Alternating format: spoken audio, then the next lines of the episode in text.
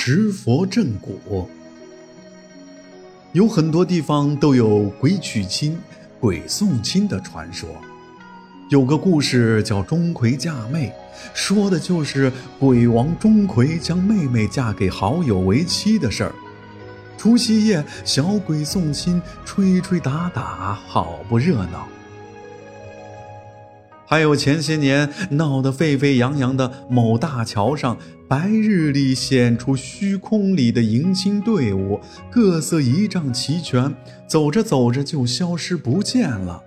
当时看到的人有很多，可一直也没什么能服众的解释，都说是时空错乱，瞧了一场鬼迎亲的好戏罢了。这些我都没亲眼见过。可我却亲耳听过一个石佛正骨将鬼迎亲挡了百多年的故事。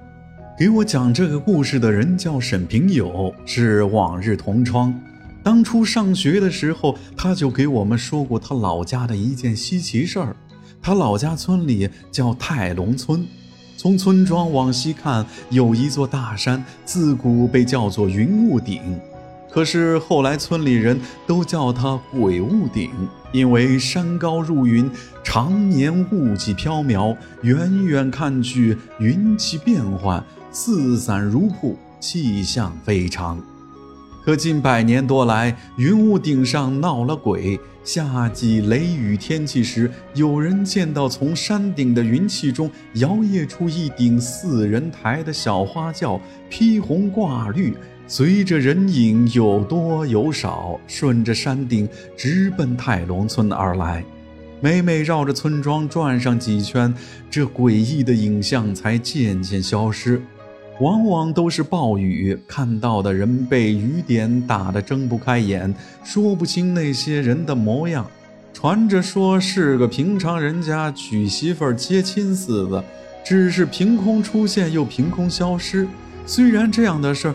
几十年发生一次，可口口相传，那云雾顶也就被叫成鬼雾顶了。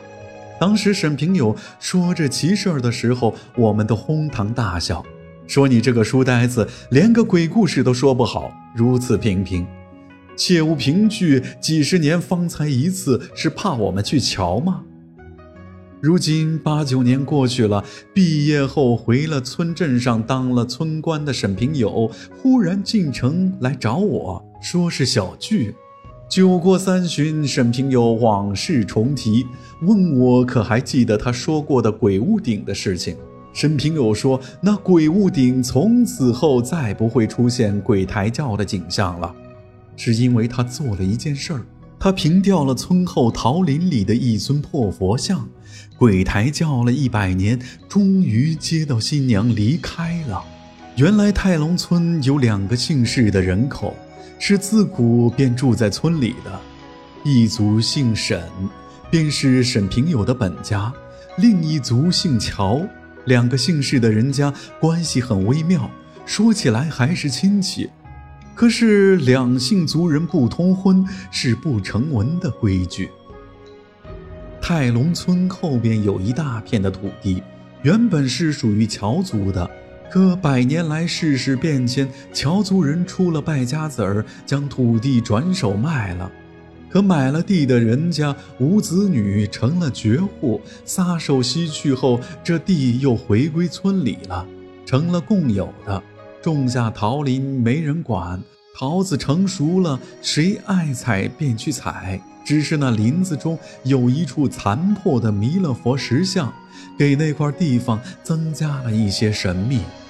乔族的人家不理睬这块地的事儿，可沈平友的父亲却很留意。到了沈平友回村当了官，想要大刀阔斧的来几样新政，给村里人谋些福利，也算自己的业绩。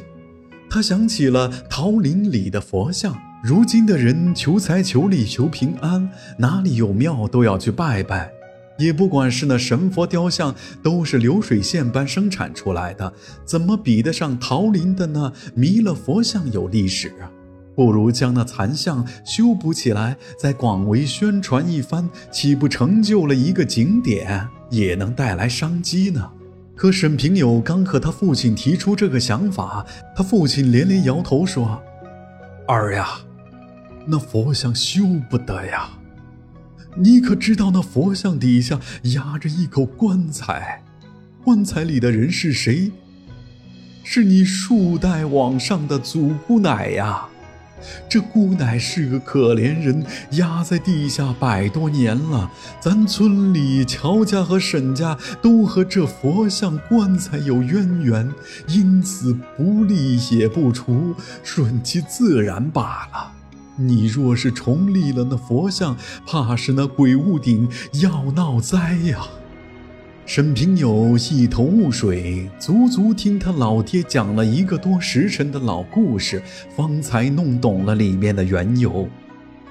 数代以前，沈平友的祖上沈家有一儿一女，家境虽贫，儿女却都是好相貌。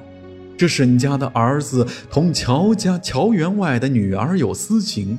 等乔小姐珠胎暗结和乔员外摊牌时，可把乔员外气了个半死。为啥呢？原来那代的乔家也是一子一女，可惜儿子是个傻子，因此将这个女儿娇生惯养，想将来寻个上门女婿。沈家底气足，当然不乐意。乔员外看着女儿肚子鼓起来，也没办法，可是对外也不想让人知道女儿做下的丑事儿。他才被逼着和沈家做亲家。苦思几日，乔员外和沈老爹商量出来一个主意，那就是换亲，让沈家姑娘沈静儿嫁给自己家的傻儿子，他便将女儿许给沈家当媳妇儿。那时候换亲之事常见，也算遮掩门面。沈家老爹求之不得，如此一儿一女都婚配乔家，乔家的家财将来少说也有他一份半份呢，当即便答应了。可沈老爹忘了闺女沈静儿有个青梅竹马的后生张小云，去年张小云来提亲，被沈老爹搪塞了回去，嫌弃张小云穷，开出了十垄八屉、百金千银的条件来。说你小子要是出上这些聘礼，你就直接抬着轿子来娶亲，否则别再登我的门两个有情人被棒打鸳鸯，张小云让沈静儿莫哭，他一定让沈静儿坐上花轿当他的新娘子。张小云离开了村里，远走他方，已经一年多没了消息。沈老爹见女儿沈静儿不愿意嫁给乔家傻子，骂他别痴心妄想了。那张小云有啥本事能赚来金银？估计是没脸再回来了，要么就是死在外面了。你不疼你爹娘，也疼疼你哥哥和你那没出生的亲侄子。你忍心让全家人都为你受苦？你就是喝药上吊，我也得把你送进乔家去。沈静儿哭了几日，渐渐平静下来。出嫁那天，她娘给她穿嫁衣，她还带着笑容整理妆面，让众人都放下了心。兄妹同日嫁娶，这边沈家新媳妇进门，那边乔家就来人报信，说那沈静儿在花轿里用剪刀戳了心窝子，抬到时人都死透了。这可是赔了夫人又折兵。乔员外气得直哆嗦，也没啥办法。女儿都已经嫁进了婆家，也不能抢回来，只能气哼哼地将沈静儿以乔家媳妇儿的身份埋了。就是死了，也得做他乔家的鬼，算是乔傻子的亡妻。不成想，没多久，远走的张小云竟然回来了，带着一顶花轿，各色聘礼，喜气洋洋的要来迎娶沈静儿。得知静儿已经死了，乔家更是不许他去坟上祭拜。张小云脸色苍白，对着沈老爹拜了几拜，喊了声：“岳父，我和静儿生不成眷侣，死也要当夫妻。我给你磕了几个头，就此就是你的女婿了。静儿，我是必定要接走的，我答应过他，让他坐上我的花轿。”沈老爹见张小云话不成话，以为是疯了，将他赶了出去。可张小云爬上了云雾顶，跳了崖，乔员外得知此事，桌子拍得啪啪响，说：“这穷小子寻死，还想跟我乔家抢媳妇儿，还有没有个天理王法了？我儿虽傻，也不能忍此大辱。”乔员外也够狠绝，找人寻了个法子，赶在阴历十五之前，在静儿的坟上立了一尊弥勒佛像，镇着静儿的魂魄上不了那张小云的花轿。张小云做了鬼，也别想靠近静儿的坟。至于为啥是个弥勒佛的神像，至今也是个谜。那年连续几个初十五的夜里，乔家和沈家都没睡。不知道是这鬼娶亲的话当不得真，也不知那弥勒佛管不管用。可村里太平如昔，沈家媳妇生下一个大胖小子，两家人渐渐地将这事儿忘却了。只是乔家傻子得了急症，离了世。乔员外另娶了一个妾室，竟然老来得子。那沈老爹盘算乔家家财的计划落了空。直到三年后的一天，天上电闪雷鸣，村里人亲眼瞧见云雾顶上开了一道门，吹吹打打出来一对迎亲的人，从半空中奔着村里来，只在村边上绕了几圈，消散不见了。这可是真的闹了鬼，可见那张小云说要来鬼娶亲，竟是真的，大概是被佛像镇着，靠近不了。只能含恨而返，就是不知道为啥耽搁了三年之久。村里人私下谈论，都说是鬼道不同人道，里面大概有些常人不可知的缘故。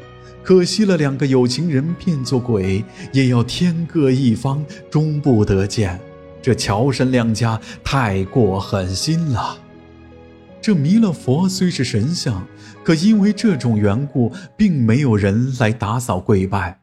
后来佛像渐渐的残破，乔家和沈家沾着姻亲，却无甚往来。因为闹过一次鬼娶亲，谁也不敢说搬出佛像的事儿，怕招灾。